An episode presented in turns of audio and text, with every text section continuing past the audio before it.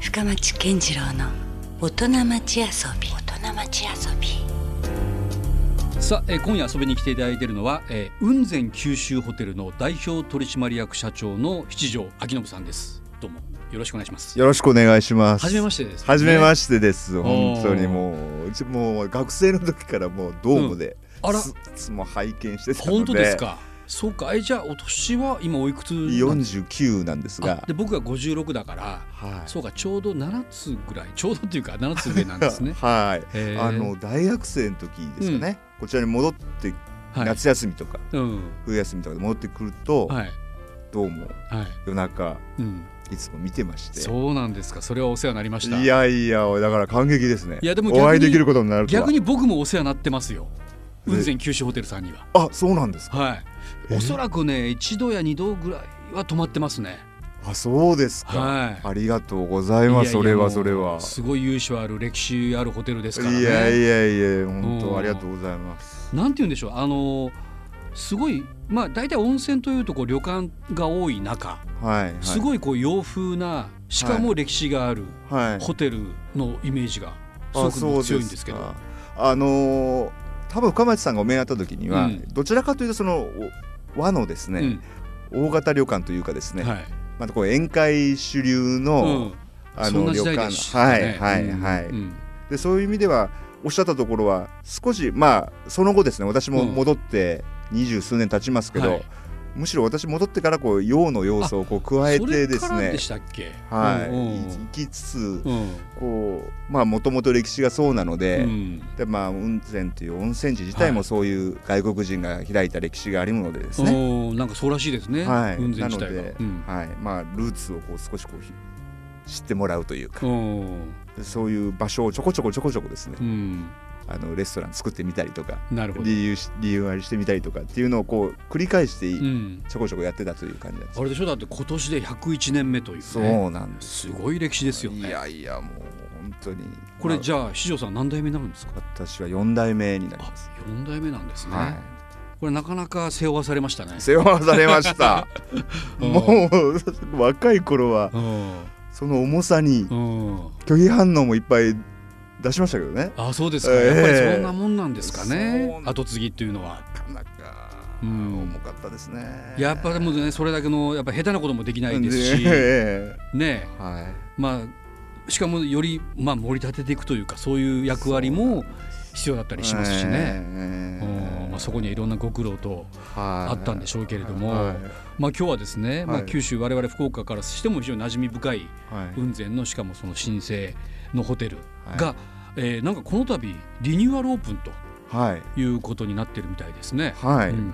昨年ですかね、うん11月末で閉めまして12月からですねあそうか改装しなきゃいけないから、はいもう完全にクローズ一体す,、はいるわけですね。はいは一旦い、であのまずは解体から始まるのでああもうじゃあそのちょっとリノベーションとかっていうことではなくなてくもうもう9割方なるほど、いスクラップビルドなんですね。はいはいおーしかも同じ場所にまた建てるということなのでうん解体から始まるはい、一回更地に戻して、はいはいおーあそれはそれでまた大変ですね、大変です、うんなのでもう1年以上もう1年3ヶ月後期がまず1年3か月もかかって4るんヶです月かはいはいでも計画としてはその前からもうスタートしいてたやんでしょーももうちろんもうはいもおうー構想まあまあいろ何い年ぐろらいですかその3年ぐらいはもうもちろんその銀行さんとのはい交渉とかいうのもありますので、うんそこをするともう3年ぐらいかかってますよね。なるほどはでようやくこれ来月末ぐらいにオープンすいるとそうなんです今まさにそのはい目指しているところではあるわけですよね、もう生みの苦しみないと思いますよなるほどこれはじゃあ今までの雲仙九州ホテルさんとはまた全然違うホテルになるんですかそうですねただあの申しましたようにあの元々のその雲仙うんあるいは私ども九州ホテルが持つルーツといいますか、そこをちゃんとこう反映させたうんうんことも踏まえてですね歴史も踏まえてはい、うんそのルーツそれからまあ一応和のうん旅館としての経験もあるので、うんまあ、その和洋のこの経験を踏まえたところをですね、まあ、新しくはなるんですけど、はいこう反映させて、うんうんで、まあ、古いだけじゃなく、まあ、歴史だけじゃなくこれから先のこともあるので、うんまあ、ちょっとモダンな要素もあったりとか、うんちょっと時代に合わせるような感じだったりとか、ういうんようなところも、まあ、両方もう新旧とえー和洋和洋ミックスはいはい、もうこの4つの要素をはい、はこうどこにこう落としどころをこう持っていくのかっていうようなところもですねかなりあの設計段階ではこういろいろ悩むとこでしたですね。うん、まあはい難しくもあり、えーでもおなんか面白くもあるというか、えーはいはい、そういうところもありそうですよそうね。ですね。どういうところを残されたんですか。そのつまり101年の歴史があったわけですから、はいい、はいくら更地に戻すとはいえね、はい。何かやっぱその精神性みたいなうものはん、残すということでしょうそうですね。か。はい、あのーやはりあの雰囲気これがまた雲仙のそのうんなんか雲仙らしいデザインとかっていうようなところが、うんまあまあまだまだというかそんなにこう確立されてるわけではないと私は思っててですうんね。あ、そうですか。名前だけはもうね、はい全国的に有名なうん地名ですけども。はい、うんなのでそこをこうなんか今回新しくするにあたってうん何かこうそういうのがこうできないかなと、うやっんぱり必要なのはその先ほどから申し上げた和洋とうんその新旧といううんこの4つの要素を織り交うぜなまがくら。織り交ぜながらうんなんかこう雲仙らしいってこう今後ですねうん思ってもらえるようなものがうんうん。作れたらなというのが一番おのーデザイン考えるときうんに設計の方とも、コンセプトはにないるわけですよねはいそれはどういうふうに具体的に現れるかっていうのはちょっと楽しみですけそうどね。ですねなので、まあなんかこう懐かしくもある感じもあるんですか新しいとはいえ。ぜひぜひそうしたいと思ってますし、なるなんかほこう、ど。うん今風のと言ったらあれですけど、うんまあ流行りのというか、繁盛してらっしゃるその旅館さんのような雰囲気をそのまま持っていくのも一つなのかもしれないんですが、うんまあ、部屋の間取り一つもね、ええやっぱ昔の雰囲気とは今はまたこうそのはいはい使われ方も違うし、はうんいなのでまあうんなんか本当にそういう、もうなんかあんまり見手本はないのをうん頭の中でいやだからそれはある種オリジナルになりそうな感じはしますようね。んそうなってくれだたっらていいなそうという要素が普通混ざり合うことがない、いでしょ和洋新旧っていうのがねそれはなんか本当うまくミックスされたらめちゃめちゃ良さそうな予感がします よ。おうおうそうなったらいいなと思ってますし、うんあともう一つはあの、ううんちのホテルはこう雲仙で地獄谷のこう地面からこう煙が出てるというか、はこう象徴的な風景なわけなんではすい、けど、そうですね。そこの、ま、真ん中に立ってると言いますかその上に立ってるような立地なので、うんそういった景観をうまくこう取り取り込込みなむがっら、うんていうのももう一つ大きな要素湯煙がね、はいやっぱはい雲仙の一つのこう、はいああいう景色の景観のなんか代表的なとこですよね、はい雲仙の、はいうん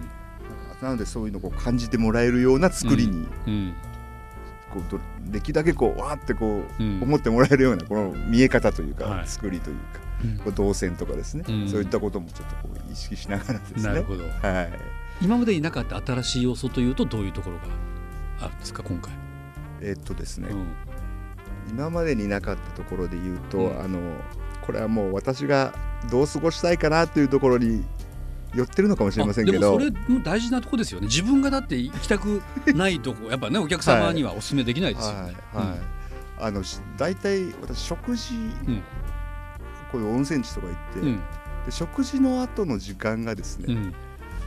なんかもうちょっとなんかないのかなっていつも思ってたんです確かにわかりまだすからあんまりすることないというか、うん、いくら温泉があるとはいえね ええそこだけでもっていうところあります、ええ確かに。お部屋帰ってテレビ見たらなんかうん普段と変わらんなっていう、んんこれなんかもったいないよなと思ってまして、なので、うんうんこうやっぱ飲める場所とかをですねはい、こうちゃんと作ろうとおー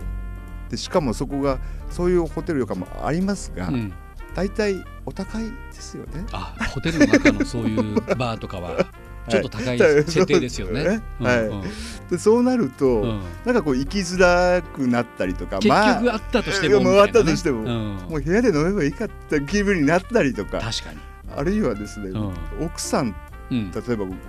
う、まあご夫婦ではい行ったりした場合に、にたところうちの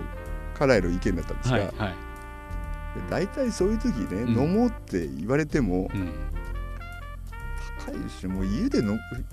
帰って部屋に帰って飲めばいいじゃんって、まあまあそういう会話になったりするのも想像つきますよね。ええうんでそうすると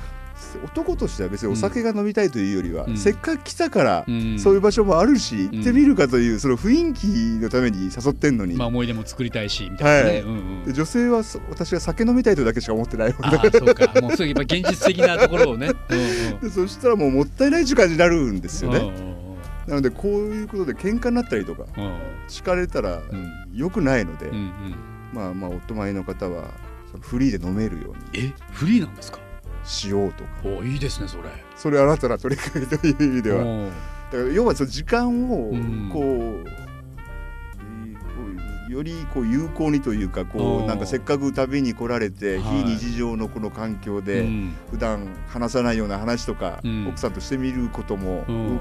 そういうきっかけによって生まれたりとかだってもう非日常体験をししに行ってるみたいなもんですからね。うん言はいってみれば。はい、なのでそういうなんか普段違う会話とかをしていただきながらですね、い。うんえーそういう時間になるといいなと思ってそういうスペースをちょっと作ろうとなのであのお部屋にもあの温泉入れたりもするんですが、うん決してそのおこもり宿ではない要素を、うんちょっと出たくなる。はい、またパブリックなところはにいはいはい、うんうんそういうホテルにしたいっていうのがまあ新しおーい要素といえばそういう点かなとな思るいほまどすけど。それはいはあの利用する側からしてみればめちゃくちゃいい話だと思いそますうでよすか。だけど、はいそれ経営者側からする となかなかどうなんでしょうね大胆なサービスですよね。よねえだってそれフリーでどうぞって言ったらそれ行きたくはなりますよ、お客ささんはね絶対、はい今まではそのさっきの話じゃないけど、はいはいはいお金が高いからやめとこうな人たちさえ、絶対行きまますよ。はいだそそそれれははかりかつこう雰囲気がこううんね景色がまた良かったりとかいやいやそうですしよ。てたらいやもうそしたらってことになり行まきすよまねしょうってなりますじゃん、ええでもええほら提供する側はそれはそれでコストはかかるし、はい人件費もかかる話ですけど、はいはい大丈夫なんですか頑張ります いやそれはもう頑張ってくださいとしか言いようがないんですけ どはいおーまあそれはなかなか今まで聞いたことがないサービスですねああそうですかありがとうございますその代わり逆にその宿泊料がめちゃくちゃ高くなってるってことではないんですけど大丈夫ですか まあそこはどうお感じになるのかはあれですがうんうんまあできる限り頑張りたいと思いますんでうんはいいやそれはありがたいサービスですね、うんまあなんかそういうはいうん時間の過ごし方っていうのを、うんなんとなくこう我々の中では大人のデートうーんイメージはですねなるほど食事してバーに行ってっていうか大体こう我々世代はこうデートの時の定番の大体もちろん、うん今もそうなのか分かりませんけど、でしかもそれはほらもうわざわざ外に出なくても、はいそのはいエリアのね、施設の中はいではいそれがもう全部体験できるという意味ではめちゃくちゃいいですよね。うんありがとうございます、おういやもちろん今はその夫婦の設定の話も出ましたけど、はいこれはもう普通にカップルでもはい全然ありですよね、それはうんね。そうですね、おうはい、であとは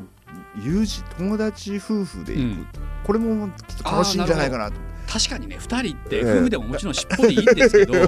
意外と会話がないとかそうそうねそれ課題なんですよねねそれよりはよりそのグループではい賑やかに行ったそう方が楽しいですよそうそうそね。うですね多分もう友達夫婦で行かれた時にはこれきっと楽しいことになるんじゃないかなと私もなるほど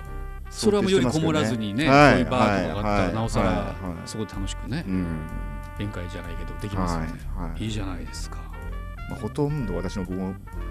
願望でうん、そういうあれができてるんですがいいと思います。 ぜひう。そうしたいという自分でうん、うんなるほど。はまあ先ほどお話でまあ101年の歴史があって、いはいえーまさに4代目とえいうことなんですけれども、これ4代目として後を継がれたのはいつからなんですか。ええーっと33の時にですねというと今から何年前だろう。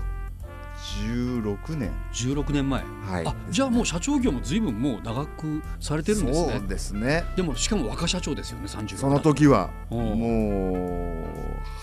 早すぎんじゃないかと私コロナ禍では思ってましたけどうん、それはどうだったんですか経緯としては何かもうあったんですか前触れとしてもう後継ぐという段階、ええあのまあホテル自体には、うんその数年前に戻ってましたので、はい、その前にももうすでに戻られてはいたんですね、はいはいうんい、きなり社長というわけではなかったんですけど、まあその間に、うんええそうですねいろいろとあの、うんええまあどっちかというとやっぱ苦労ですねうあんの、苦労というかあの苦しかった思いがやっぱりありますね苦しかったっていうのは、ずっとじゃあその家業をされてたわけじゃなくてないですね大学を出られた後なんか別のなんか会社に就職とかされてたんですか、はいあのこれ全くホテル業とか関係なくあおのうコンサルタント会社おう経営コンサルタントのはい会社、そうですねおうこれはあの、まあ、業種はもう全く違うんですけど、うんうんでその会社コンサルタント会社の取引先っていうのもどちらかというとホテル旅館とかそういうところはクライアントとす少なかったんです扱けっどてもいないぐらいの、はい、おうその建設業とかその製造業とかおうそういうところの方が多かったんですえながんでまたそういうところに就職しようと思ったんですか、まあけどなんか経営っていうか、うんそれ自体はその業種が違ってもなんか共通するところはきっとあると思いましたし、うんあの私どっかでホテルとかで経験をすると、はい戻った時にそこでやってることをそのままこう持ち込もうとこうしちゃうんじゃないかと。ああ逆にね、は固まってしまって、はいはい頭が、うんうんい、なのでどちらかというとその異業種のうこんのやられてるようなこととかうんの方をこうこの機会にこう知りながらですうんね、うんその中からホテル業とかにこう活かせるものはないのかなとるほど一見遠回りながらも、はいはい最終的にはもうそれがはい役に立つ可能性があると、というふうに私なりには思いまして、はい何年ぐらいじゃあその会社に勤めてだったんですか、 3年ぐらいですかねこれはもうやはりちょっとうん父の方から、うん今それまではこう結構こうしたいというのにうんあんまりこう反対もせずうんやらせてくれてたんですうんうが、んいよいよこう戻ってきてほしいあもう父親からそうというはい声がかかって、はいそういうふうに言われて、うんなんか結構し神妙だったので、うん本気なんだなと思いまあして、ーなんかそのお父様は思うとこあったんですかね。あったんでしょうねんうんなのでできれば避けたかったんですがあ、そうなんですか。あんまり後を継ぎたくなかったという。 私でもやっぱりでも長男なんでしょ。 ちょちょやっぱり なんかいつかはという気持ちはどっかあったでしょ。はいはいはい、うんうんはいまあまあそういうこともこう感じてたのでそういう就職先もそうやって選んだんですが、うんまあいよいよそうやって戻ることになるのかうとんうんうっんていうところから始まって、いうんやはりあのその時は結構 100, 100室ぐらいあるホテルうでんまあ大きなホテルですからね。はいでしたそもそのも。でうん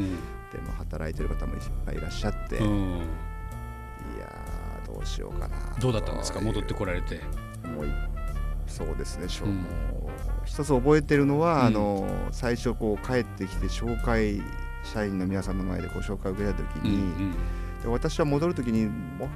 変な役職とかやめてくださいよって3代目の父に言っといたんですうんが、うん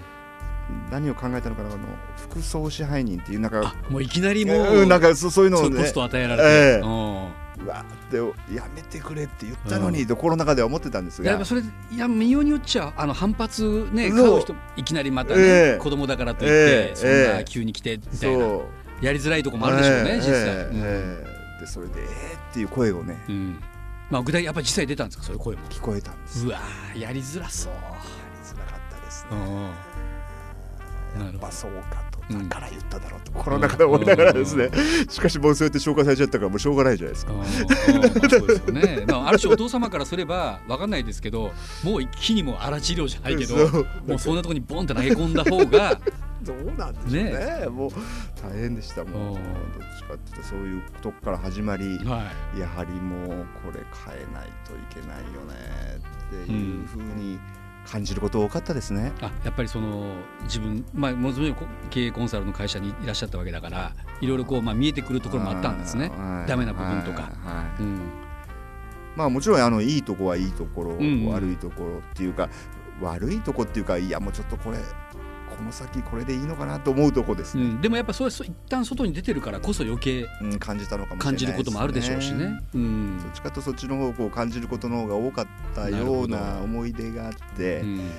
うな,、ん、のでさあこ手うこ入れということでしょうけうーどんそれはそれでまたね逆風が吹いたりすることもあるでしょうしえ、ーはい、どうだったんですかかったですーねやっぱその辺りはしかしあの、おかげさまでうん一緒に働いてうんくれてる皆さんの中からも、うんやっぱりあの特にあの若い年代の皆さんはい、とかからはですね、やはりあの期待というか。理解してくれる人が、はいはいはい、出てきたり、うんもちろんベテランの方もだんだんこう、なんて言うんでしょうかこううん行動としてうんこうやってくれる人も出てきたので、うん最初はやっぱりベテランの人が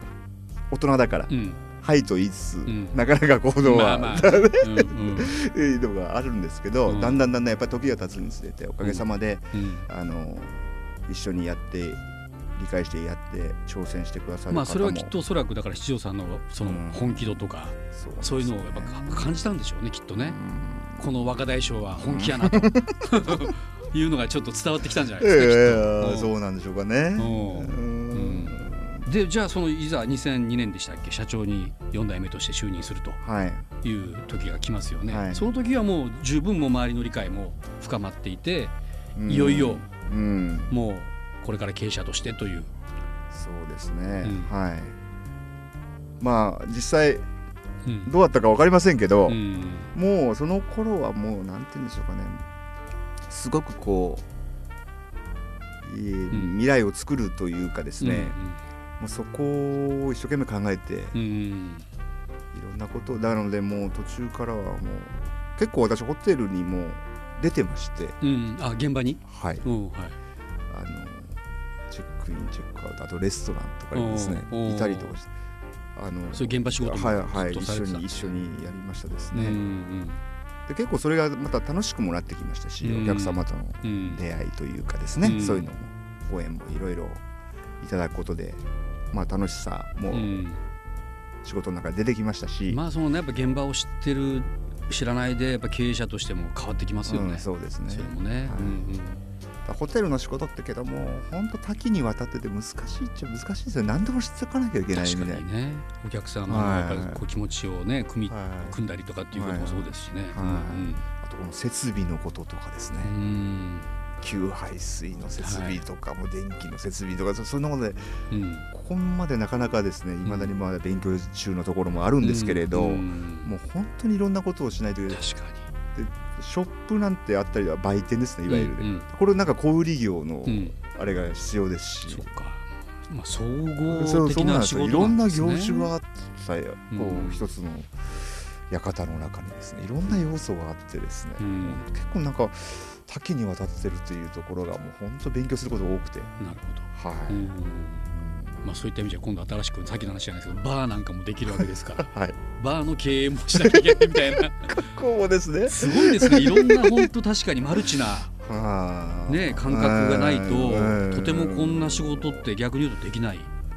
わけですよね本当そうなんだなと思いますね私、まあ、難しいなっていうそういう意味じゃんまあとはいいえもう10年以上ねそうやってはい経営も携わってらっしゃって、はいその塩さんなりのこう仕事の流儀っていうんですか。うん何かこう自分なりのこう思うところっていうのはなんかあるんですか。えー、とこれはですね、んいつも、まあ、これ社員の皆さんにも私も言ってたことですし、うん私自身もこうこれはコンサルの会社にいた時に教えていただいたことの一つなんですけど、あの悲観的に準備してうん楽観的に行動するっていうあ言葉がですねなるほど。最悪の事態に一応想定して考えておいて。はいはいはいあああなった時はこうしどうなんだろうああなった時はこうしようっていうかいろんなことを想定して、うんどっちかというと悲観的に想定して、うんだけどもうやる時にはうんうんある意味ちょっともう開き直ってというか、んんもうそこまで考えたんだからっていううところでうん楽観的に行動するっていう。じゃないとやっぱそのうんあのやっぱ行動力がついてこはないい、ですよついてね。こない。やめとこうみたいなやつねやっぱ危ないからやめと こうっやめてなっやめてもなんかね、それはそれで確かに。やめとこうはいけないので、本当うんに。はい、はい、もうこれが一番ですね。盤石じゃないですかそれってい言い方変えれば、そうでしょうか。うん、だってね、普通ほら楽観すぎてもやっ ぱりやっぱ足元がねすくわれたり転んだりするんですけど、はいはいはいでもやっぱりその最悪のね状態を考えた上で最後はギュッといくわけですから、うんうんこれはもうなかなか理想的なスタイルとも言えますよ。。そうですかねあありがとうございますまあちょっと楽しみですね。そういった意味ではね、これからね。ありがとうございます。まあね、いよいよ、はいえ来月5月25日に、えーリニューアルオープンはい、ということで、今もうままさにバタバタと準備中と本当そうです。いうことですけれども、はい、そうですね、あのーまあ、先ほど言いましたその景観のところとか、うんあの途中途中見に行ってましたけども、うんあのいいあのこう切り取ったようにおう窓から見えててうんいいと思いましたけまあど、ね何しろやっぱ新しいホテルって気持ちがいいですよね、まずうね。うんん、はい、そういったところもじゃあ楽し気みに入ってもらえるとありがたいんですけどね、うんはい、えーもう予約は実は受付中になはるんい、ですかね。そうですね、はい、なるほどじゃあ詳しくはもちろんあの雲仙九州ホテルで検索をしていただいてはいホームページからホはいあごり予ますか約らはい、でまあなんとなくそのイメージではそのバーも無料で利用できるとかっていう意味ではねはいえーなかなかこうちょっと高級な宿に生まれ変わってそうなイメージはするんですけど、はいこれ大体そのまあもちろん部屋設定によって値段ははい違うんでしょうけども、おいくらぐらいからはい泊まれるような感じになるんですか、えっとあの宿泊棟って言ってですね、はいこのこっちはどっちかというとこう眺望自慢のはいお部屋なんですけどあ眺めがいいとでかはいはい、でホテルっぽい間取りで、まあ、結構シンプルなんですけどこのお部屋に温泉がついたりとあちゃんと部屋にもついてるんか、ですね、はい、テラスがあったりうん、はいはいした、まあ、60平米ぐらい、はい結構、お広いじゃなはいいですか、はいうんうんあるお部屋なんですが、うんこれ1泊2食で、うんそうですね2万8000円ぐらいですかおーなるほど、おー税別はいはいであともう一タイプはあの地上階なので、まあ眺望というのはその宿泊棟ほどではないかもしれませんけど、うんあのプライベート重視の方にはうん離れタイあプもございます、離れタイプもあるんですね、はいうんはいこちらだとこれが3万8000弱。おーはいなるほど、ああでも幅あ4万円弱の3万8000ぐらい。うんはい。まあ、幅があってそうそうそうまあ、その用途によってはい。利用すればいい、はいということですよね、はいはい、なるほど。どそしてバーは無料で利用できる、はいそれははい離れでも宿泊のその塔の方でもはい。どちらでもまあどちらでも。おーはいなるほどまあそう考えたらね全然リーズナブルなそうで設す定とも言えうんまあすりねがとうございます。はい。おおー待ちしております、岡本さん。ああちょっと僕も個人的にねはい。 ぜひ。ぜひちょっと今話をお伺いしててちょっと行ってみたいなと思いましたありがとうございます。じゃああのこの番組では引き続きですね、はい来週もまた今度は B 面というか、はい遊びの部分もはいたっぷりとお話をお伺いしたいと思ってますんで、引ろきしくお続き願いし来ます週もよろしくお願いしますはい。ありがとうございます。はいどうも今夜はありがとうございましたありがとうございました。 Love FM Podcast. ラブ f m のホームページではポッドキャストを配信中スマートフォンやオーディオプレイヤーを使えばいつでもどこでもラブ f m が楽しめますラブ FM.co.jp にアクセスしてくださいね Love FM Podcast.